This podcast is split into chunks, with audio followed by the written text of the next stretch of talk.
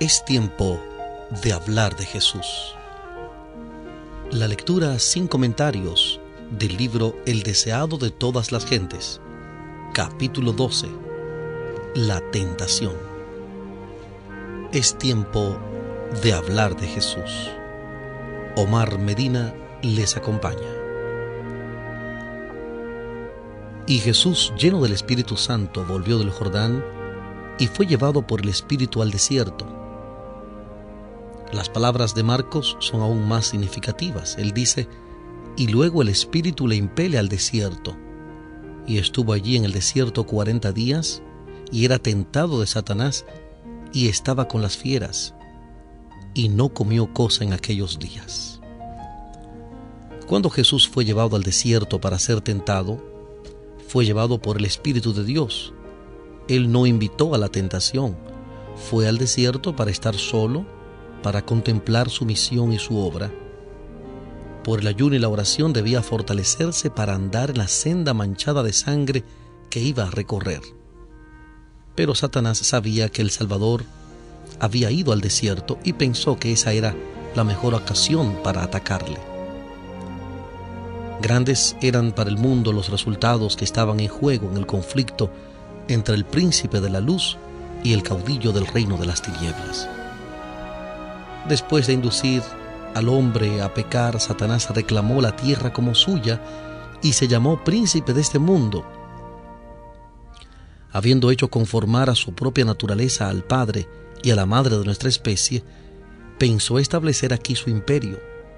Declaró que el hombre le había elegido como soberano suyo mediante su dominio de los hombres, dominaba el mundo.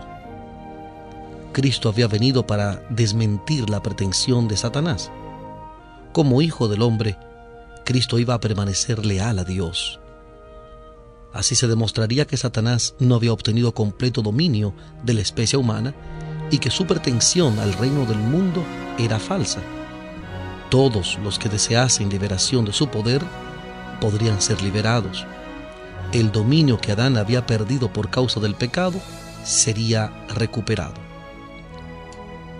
Desde el anuncio hecho a la serpiente en el Edén, y enemistad pondré entre ti y la mujer, entre tu simiente y la simiente suya, como dice Génesis capítulo 3 versículo 15, Génesis 3:15, Satanás sabía que no ejercía dominio absoluto sobre el mundo, veía en los hombres la obra de un poder que resistía a su autoridad. Con intenso interés, consideró los sacrificios ofrecidos por Adán y sus hijos. En esta ceremonia discernía el símbolo de la comunión entre la tierra y el cielo. Se dedicó a interceptar esta comunión. Representó falsamente a Dios, así como los ritos que señalaban al Salvador. Los hombres fueron inducidos a temer a Dios como a un ser que se deleitaba en la destrucción. Los sacrificios que debían revelar su amor eran ofrecidos únicamente para apaciguar su ira. Satanás excitaba las malas pasiones de los hombres a fin de asegurar su dominio sobre ellos. Cuando fue dada la palabra escrita de Dios, Satanás estudió las profecías del advenimiento del Salvador, de generación en generación trabajó para cegar a la gente acerca de esas profecías, a fin de que rechazase a Cristo en ocasión de su venida. Al nacer Jesús, Satanás supo que había venido un ser comisionado divinamente para disputarle su dominio. Tembló al oír el mensaje del ángel que atestiguaba la autoridad del rey recién nacido. Satanás conocía muy bien la posición que Cristo había ocupado en el cielo como amado del Padre.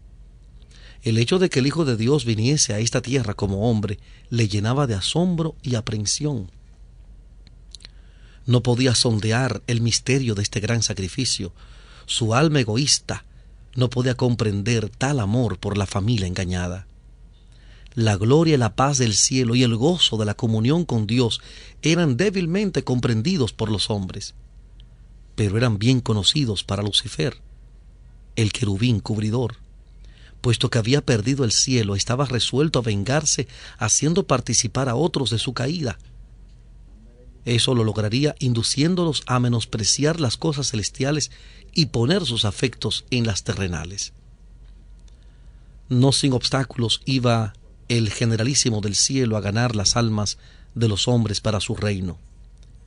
Desde su infancia en Belén fue continuamente asaltado por el maligno.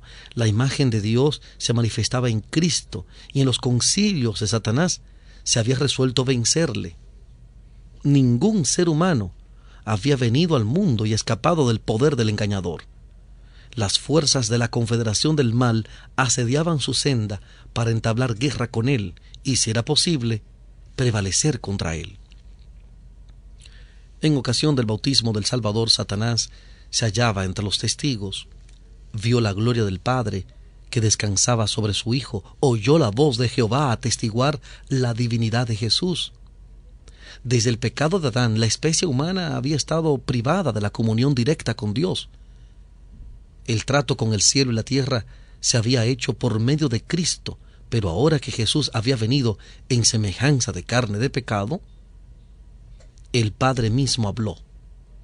Antes se había comunicado con la humanidad por medio de Cristo, ahora se comunicaba con la humanidad en Cristo. Satanás había esperado que el aborrecimiento que Dios siente hacia el mal produjera una eterna separación entre el cielo y la tierra. Pero ahora era evidente que la relación entre Dios y el hombre había sido restaurada.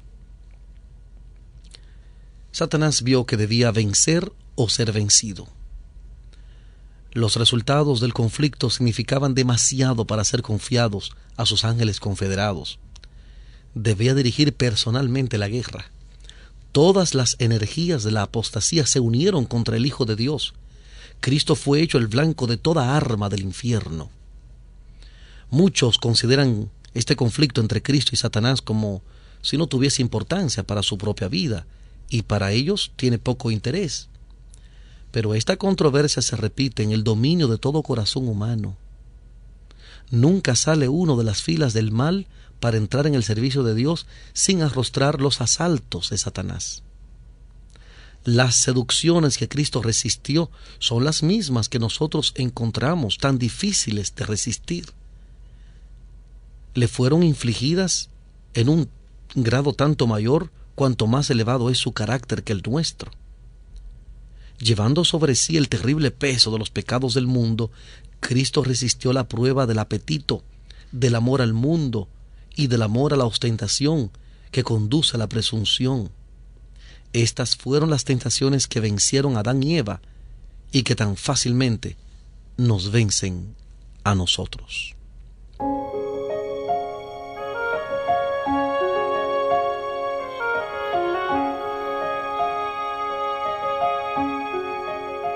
Estamos presentando la lectura sin comentarios del capítulo 12 del libro El deseado de todas las gentes. Capítulo 12. La tentación. En Hablemos de Jesús.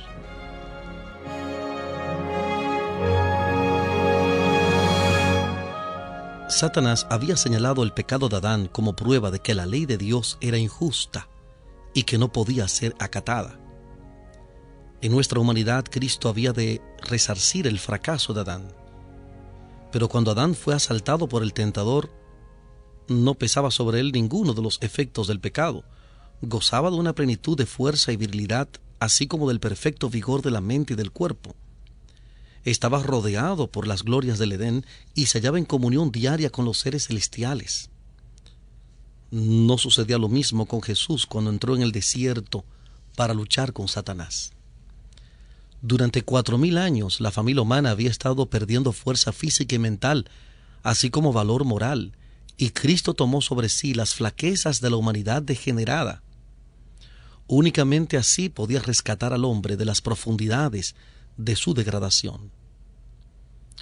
Muchos sostienen que era imposible para Cristo ser vencido por la tentación.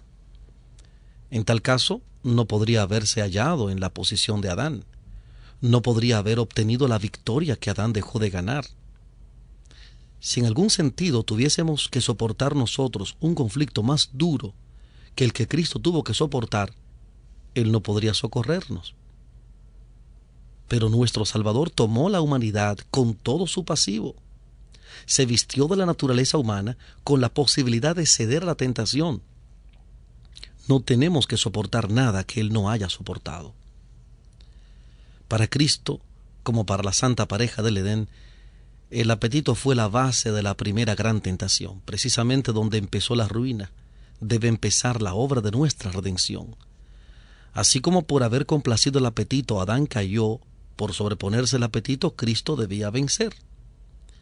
Y habiendo ayunado cuarenta días y cuarenta noches, después tuvo hambre. Y llegándose a él el tentador dijo, Si eres el Hijo de Dios, di que estas piedras se hagan pan.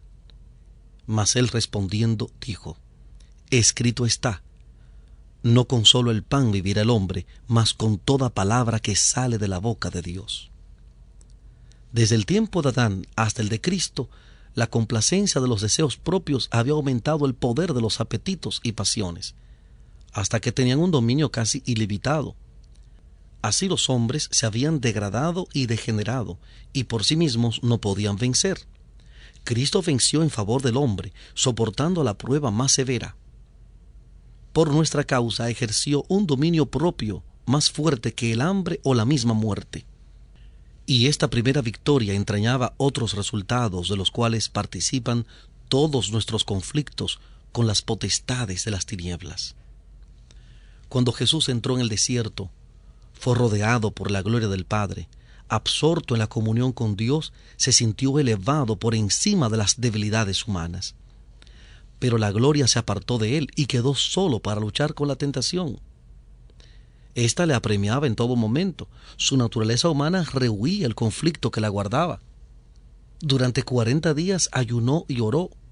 Débil y demacrado por el hambre, macilento y agotado por la agonía mental, desfigurado era su aspecto más que el de cualquier hombre, y su forma más que la de los hijos de Adán. Isaías 52:14. Isaías 52:14. Entonces vio Satanás su oportunidad. Pensó que podía vencer a Cristo. Como en contestación a las oraciones del Salvador, se le presentó un ser que parecía un ángel del cielo. Aseveró haber sido comisionado por Dios para declarar que el ayuno de Cristo había terminado. Así como Dios había enviado un ángel para detener la mano de Abraham a fin de que no sacrificase a Isaac, así también satisfecho con la buena disposición de Cristo para entrar por la senda manchada de sangre, el Padre había enviado un ángel para librarlo. Era el mensaje traído a Jesús. El Salvador se hallaba debilitado por el hambre y deseaba con vehemencia alimentos, cuando Satanás se le apareció repentinamente. Señalando las piedras que estaban esparcidas por el desierto y que tenían la apariencia de panes, el tentador dijo, Si eres el Hijo de Dios, di que estas piedras se hagan pan. Aunque se presentó como ángel de luz, delataban su carácter estas primeras palabras, si eres hijo de Dios. En ellas se insinuaba la desconfianza. Si Jesús hubiese hecho lo que Satanás sugería, habría aceptado la duda. El tentador se proponía derrotar a Cristo de la misma manera en que había tenido tanto éxito con la especie humana en el principio. Cuán arteramente se había acercado Satanás a Eva en el Edén, con que Dios les ha dicho no coman de todo árbol del huerto. Hasta ahí las palabras del tentador eran verdad, pero en su manera de expresarlas se disfrazaba el desprecio por las palabras de Dios. Había una negativa encubierta, una duda de la veracidad divina, Satanás trató de insinuar a Eva el pensamiento de que Dios no haría lo que había dicho, y que privarlos de una fruta tan hermosa contradecía su amor y compasión por el hombre. Así también el tentador trató de inspirar a Cristo sus propios sentimientos, si eres el Hijo de Dios. Las palabras repercuten con amargura en su mente. En el tono de su voz hay una expresión de completa incredulidad. ¿Habría de tratar Dios así a su propio Hijo? ¿Lo dejaría en el desierto con las fieras, sin alimento, sin compañía, sin consuelo? Le insinúa que Dios nunca quiso que su Hijo estuviese en tal estado, si eres el Hijo de Dios. Muéstrame tu poder aliviándote a ti mismo de esta hambre apremiante. Ordena que estas piedras sean transformadas en pan.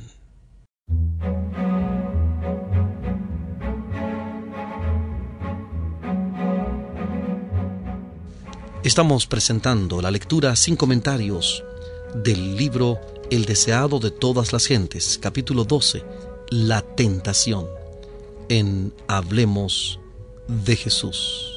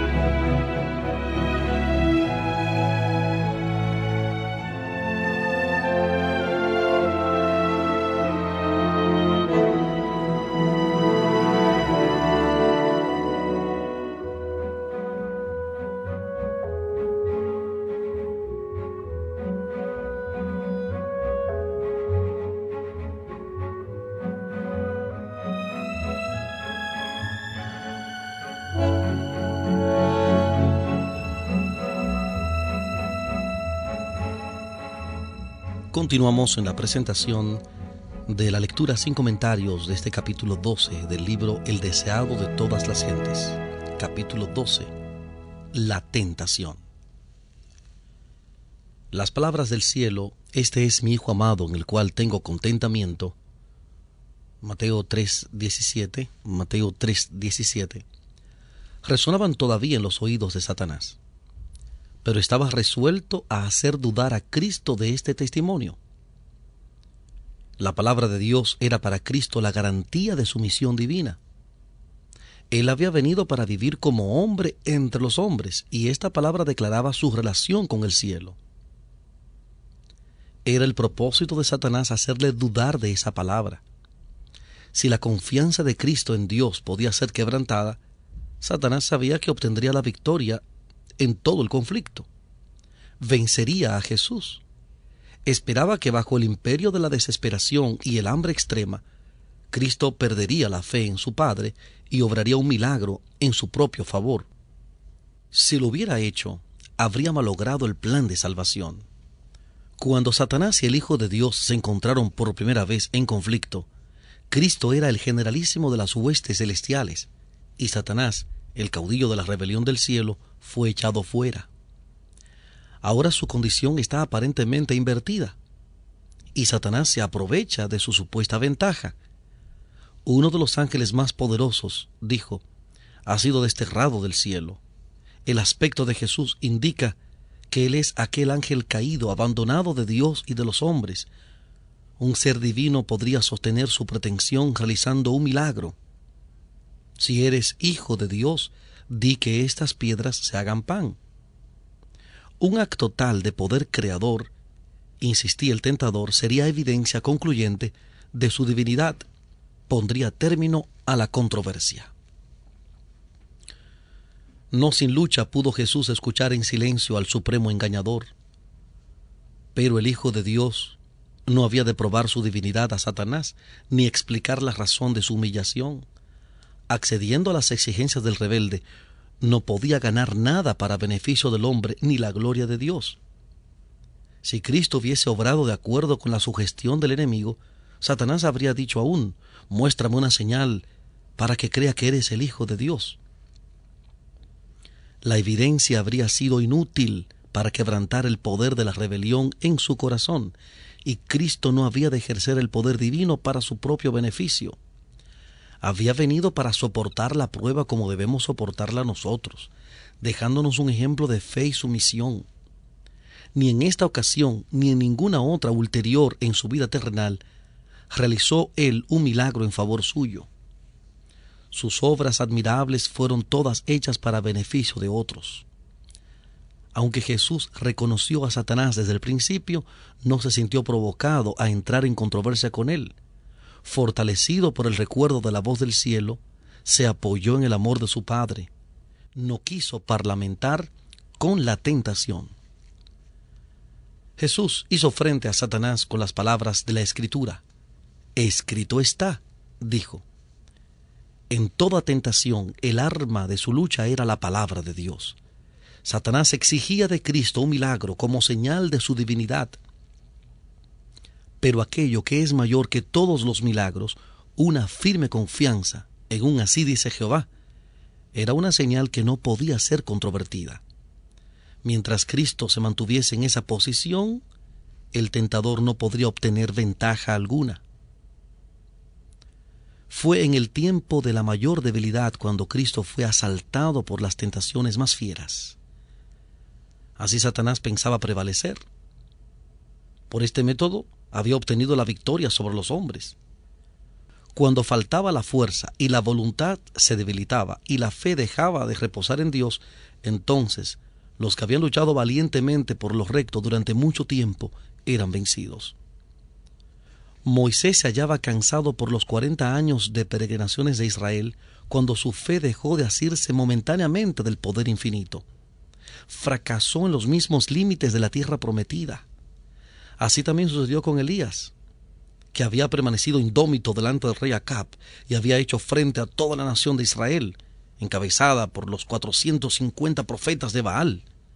Después de aquel terrible día pasado sobre el monte Carmelo, cuando se había matado a los falsos profetas y el pueblo había declarado su fidelidad a Dios, Elías huyó para salvar su vida ante las amenazas de la idólatra Jezabel. Así se había aprovechado Satanás de la debilidad de la humanidad. Y aún hoy sigue obrando de la misma manera. Siempre que una persona esté rodeada de nubes, se halle perpleja por las circunstancias o afligida por la pobreza y la angustia, Satanás está listo para tentarla y molestarla. Ataca los puntos débiles de nuestro carácter. Trata de destruir nuestra confianza en Dios porque Él permite que exista tal estado de cosas. Nos vemos tentados a desconfiar de Dios y a poner en duda su amor. Muchas veces el tentador viene a nosotros como se presentó a Cristo, desplegando delante de nosotros nuestras debilidades y flaquezas espera desalentar el alma y quebrantar nuestra confianza en Dios. Entonces está seguro de su presa. Si nosotros le hiciéramos frente como lo hizo Jesús, evitaríamos muchas derrotas. Parlamentando con el enemigo, le damos ventaja. Cuando Cristo dijo al tentador, no solo con el pan vivirá el hombre, más con toda palabra que sale de la boca de Dios, repitió las palabras que más de catorce siglos antes había dicho a Israel. Acordarte has de todo el camino por donde te ha traído Jehová tu Dios estos cuarenta años en el desierto, y te afligió, e hízote tener hambre, y te sustentó con maná, comida que no conocías tú ni tus padres la habían conocido, para hacerte saber que el hombre no vivirá de solo el pan, mas de todo lo que sale de la boca de Jehová vivirá el hombre. Deuteronomio capítulo 8, versículos 2 y 3. Deuteronomio 8, 2 y 3. En el desierto, cuando todos los medios de sustento se habían agotado, Dios envió a su pueblo maná del cielo, y esto era una provisión suficiente y constante. Dicha provisión había de enseñarles que mientras confiasen en Dios y anduviesen en sus caminos, Él no los abandonaría. El Salvador puso ahora en práctica la lección que había enseñado a Israel. La palabra de Dios había dado socorro a la hueste hebrea, y la misma palabra se lo daría también a Jesús. Esperó el tiempo en que Dios había de traerle alivio. Se hallaba en el desierto, en obediencia a Dios, y no iba a obtener alimentos siguiendo las sugestiones de Satanás. En presencia del universo, atestiguó que es menor calamidad sufrir lo que venga que apartarse un ápice de la voluntad de Dios.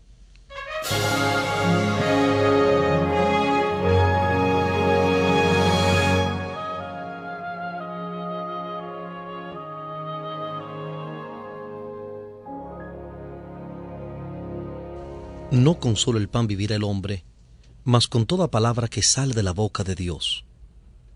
Muchas veces el que sigue a Cristo se ve colocado en donde no puede servir a Dios y llevar adelante sus empresas mundanales.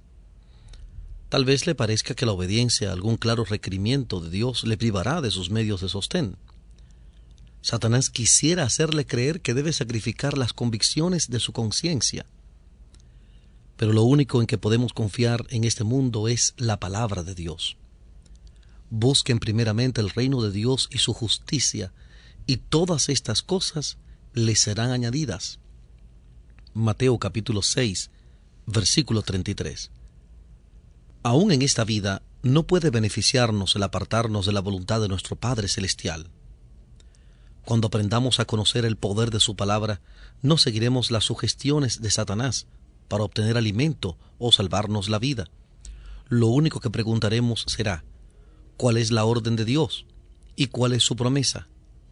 Conociéndolas, obedeceremos la primera y confiaremos en la segunda.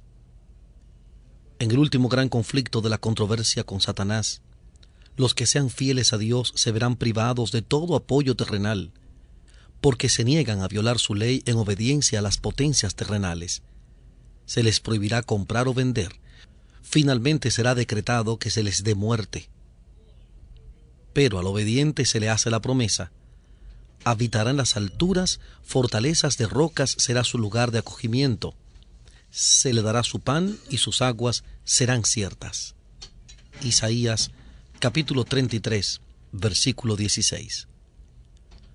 Los hijos de Dios vivirán por esta promesa serán alimentados cuando la tierra esté asolada por el hambre.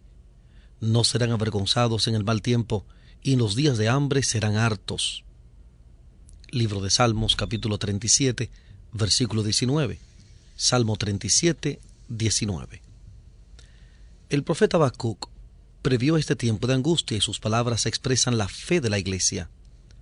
Aunque la higuera no florezca, ni en las vides haya frutos, mentirá la obra de la oliva, y los labrados no darán mantenimiento, y las ovejas serán quitadas de la majada, y no habrá vacas en los corrales. Con todo, yo me alegraré en Jehová, y me gozaré en el Dios de mi salvación. Habacuc, capítulo 3, versículos 17 y 18. Habacuc 3, 17 y 18. De todas las lecciones que se desprenden de la primera gran tentación de nuestro Señor, Ninguna es más importante que la relacionada con el dominio de los apetitos y pasiones. En todas las edades, las tentaciones atrayentes para la naturaleza física han sido las más eficaces para corromper y degradar a la humanidad. Mediante la intemperancia, Satanás obra para destruir las facultades mentales y morales que Dios dio al hombre como un don inapreciable. Así viene a ser imposible para los hombres apreciar las cosas de valor eterno. Mediante la complacencia de los sentidos, Satanás trata de borrar del alma todo vestigio de la semejanza divina. La sensualidad irrefrenada y la enfermedad y degradación consiguientes que existían en tiempos del primer advenimiento de Cristo existirán con intensidad agravada antes de su segunda venida.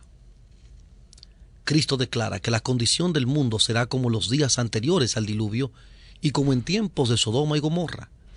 Todo intento de los pensamientos del corazón será de continuo al mal. Estamos viviendo en la víspera misma de ese tiempo pavoroso, y la lección del ayuno del Salvador debe grabarse en nuestro corazón. Únicamente por la indecible angustia que soportó Cristo podemos estimar el mal que representa el complacer sin freno los apetitos. Su ejemplo demuestra que nuestra única esperanza de vida eterna consiste en sujetar los apetitos y pasiones a la voluntad de Dios. En nuestra propia fortaleza, nos es imposible negarnos a los clamores de nuestra naturaleza caída. Por su medio Satanás nos presentará tentaciones, Cristo sabía que el enemigo se acercaría a todo ser humano para aprovecharse de las debilidades hereditarias y entrampar mediante sus falsas insinuaciones a todos aquellos que no confían en Dios. Y recorriendo el terreno que el hombre debe recorrer, nuestro Señor ha preparado el camino para que venzamos. No es su voluntad que seamos puestos en desventaja en el conflicto con Satanás no quiere que nos intimiden ni desalienten los asaltos de la serpiente. Tengan buen ánimo, dice, yo he vencido al mundo. Juan capítulo 16, versículo 33. Considera al Salvador en el desierto de la tentación todo aquel que lucha contra el poder del apetito. Véale en su agonía sobre la cruz cuando exclamó, Se tengo. Él padeció todo lo que nos puede tocar sufrir su victoria es nuestra. Jesús confió en la sabiduría y fuerza de su Padre Celestial. Declara, Jehová el Señor me ayudará. Por tanto, no he sido abochornado. Y sé que no seré avergonzado. He aquí que Jehová me ayudará. Llamando la atención a su propio ejemplo, Él nos dice, ¿quién hay de entre ustedes que teme a Jehová, que anda en tinieblas y no tiene luz? Confía en el nombre de Jehová y apóyese en su Dios. Isaías capítulo 50 versículos 7 al 10. Isaías 50, 7 al 10. Viene el príncipe de este mundo, dice Jesús, mas no tiene nada en mí.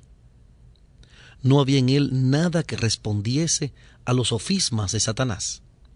Él no consintió en pecar, ni siquiera por un pensamiento se dio a la tentación. Así también podemos hacer nosotros. La humanidad de Cristo estaba unida con la divinidad. Fue hecho idóneo para el conflicto mediante la permanencia del Espíritu Santo en él. Y él vino para hacernos participantes de la naturaleza divina. Mientras estemos unidos con él por la fe, el pecado no tendrá dominio sobre nosotros. Dios extiende su mano para alcanzar la mano de nuestra fe y dirigirla a asirse de la divinidad de Cristo, a fin de que nuestro carácter pueda alcanzar la perfección.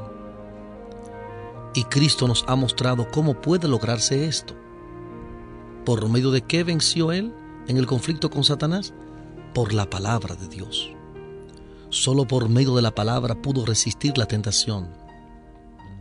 Escrito está, dijo, y a nosotros nos son dadas preciosas y grandísimas promesas para que por ellas seamos hechos participantes de la naturaleza divina, habiendo huido de la corrupción que está en el mundo por concupiscencia. Segunda carta del apóstol Pedro capítulo 1 versículo 4. Segunda de Pedro 1 4. Toda promesa de la palabra de Dios nos pertenece Hemos de vivir de toda palabra que sale de la boca de Dios. Cuando nos veamos asaltados por las tentaciones, no miremos las circunstancias o nuestra debilidad, sino el poder de la palabra. Toda su fuerza es nuestra. Como bien dice el libro de Salmos, capítulo 119, versículo 11, y el Salmo 17, versículo 4. Salmo 119, 11 y 17, 4. En mi corazón he guardado tus palabras para no pecar contra ti. Por la palabra de tus labios, yo me he guardado de las vías del destructor.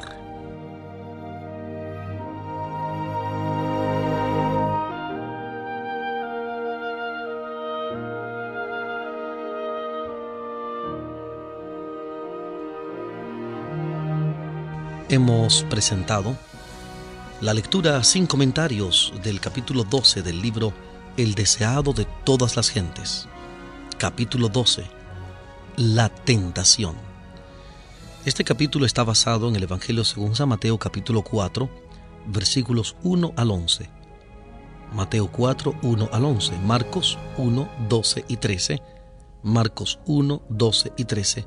Y Lucas capítulo 4, versículos 1 al 13.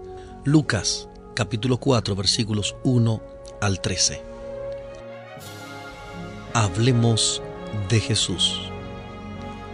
Les acompañó Omar Medina. Muchas gracias por la fina gentileza de la atención dispensada.